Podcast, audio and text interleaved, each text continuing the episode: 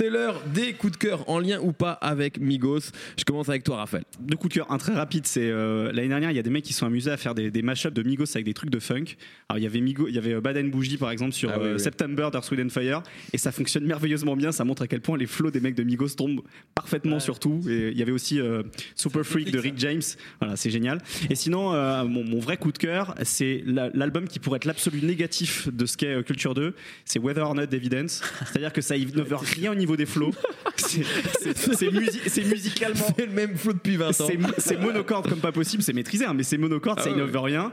Par contre, c'est un album où il y, a, où y a des thématiques à chaque morceau. C'est un vrai album qui est construit du début à la fin. C'est donc son troisième solo. C'est toujours ultra réussi depuis, depuis qu'il a fait des choses en solo, ce, ce rappeur de, de Peoples. Et c'est hyper bien produit dans ce boom, boom bap très coloré, Euh, foisonnant. moi, je me rapproche, je sais pas si c'est avec toi que je parlais de ça, mais je le rapproche un peu d'un Flint en France, par exemple, pour Ouais, ceux qui. voilà. ouais. C'est-à-dire qu'en fait, quelqu'un qui n'évolue pas, ne fait pas vraiment évoluer sa formule, mais depuis qu'il commence à rapper, il est bon, il maîtrise son style, il a dans son genre produit des, des albums qui sont considérés comme des vrais classiques, euh, surtout le premier de Flint, mais même le deuxième est, est- est excellent. Et c'est vrai que voilà, c'est un peu le même type de profil de gens qui, qui bossent toujours en équipe avec la même équipe, mais voilà, c'est des valeurs sûres, quoi. C'est des valeurs sûres.